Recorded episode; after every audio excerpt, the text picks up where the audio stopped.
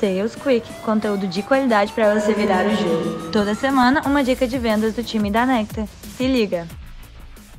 Oi, pessoal, tudo bem? Meu nome é Isabela Machado, eu sou Sales Rep aqui na Nectar e hoje eu venho nesse episódio do Sales Quick para falar sobre as 5 estratégias do Inside Sales para atingir suas metas. Bom, a gente tem muitas estratégias, né? Muitas coisas que a gente consegue fazer no nosso dia a dia para chegar no resultado final no final do mês. Mas hoje eu venho trazer cinco numa lógica e numa ordem é, que faz muito sentido para mim por tudo que eu aprendi nesses dois anos e meio de venda e nesse um ano e meio de Nectar, certo? Bom, a primeira estratégia, ao meu ver, é você ter clareza do porquê do seu produto.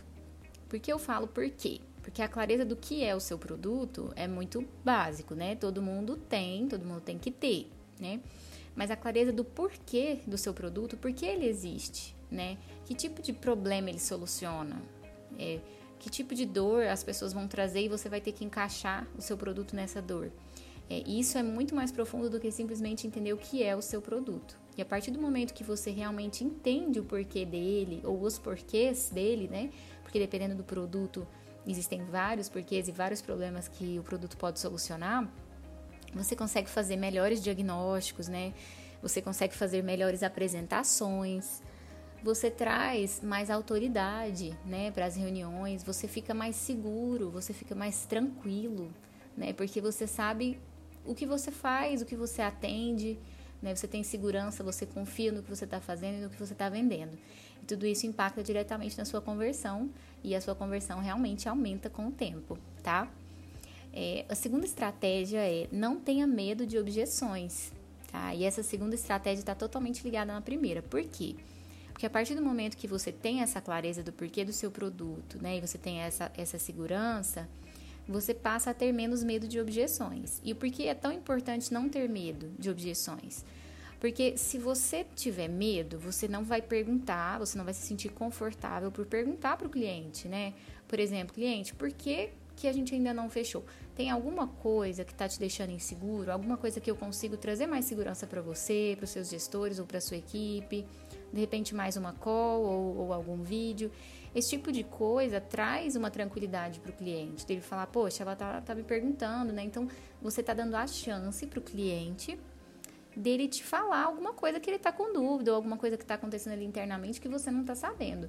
Se você não fizer essas perguntas, ele pode não te contar, fechar com outro concorrente sem nem dar tempo de você mapear essa objeção e saná-la, tá? Ah, mas e se a objeção eu não conseguir sanar? Não tem problema, né? Aí é a hora que você realmente não consegue sanar, a parceria não é bacana para os dois lados, você vai perder essa venda é normal perder vendas também. E é justamente aí que vem a terceira estratégia: prospecção nas horas vagas. É, se você perde vendas e se você tem essa segurança, é, se você tem uma geração de demanda onde os STRs mandam bastante coisa, né? A gente tem empresas que talvez o vendedor não vai precisar prospectar. Mas se você está com uma geração de demanda ali, que dá tempo ali, você está com alguns horários vagos, você já fez todos os seus follow-ups do dia, prospecte, né? Não no sentido de começar aquilo do zero e aquilo é, confundir a sua mente porque não é essa função, mas prospecte de várias formas, como por exemplo pedindo indicações para os clientes que você sabe que estão bem, para os clientes que você fez boas parcerias e tudo mais, tá bom? Quarta estratégia, organização. Né? A organização é fundamental para que tudo isso que eu falei anteriormente rode bem, né? Para que você saiba quem, para quem você tem que fazer follow-up no dia, para você fazer o follow-up no dia correto, falando a coisa correta, sabendo exatamente o que você conversou anteriormente com aquele cliente para fazer um follow-up que faça sentido, né? Tudo isso tem a ver com organização, né? Com todo o histórico da última vez que você conversou, tá ali dentro de um sistema, dentro de um CRM, para que você saiba o dia correto de falar com cada um dos clientes e não fique né, totalmente perdido sem saber o que fazer no dia. Extremamente importante o Inside Sales ser uma pessoa organizada, ou se não for uma pessoa organizada, ele trabalhar para melhorar isso.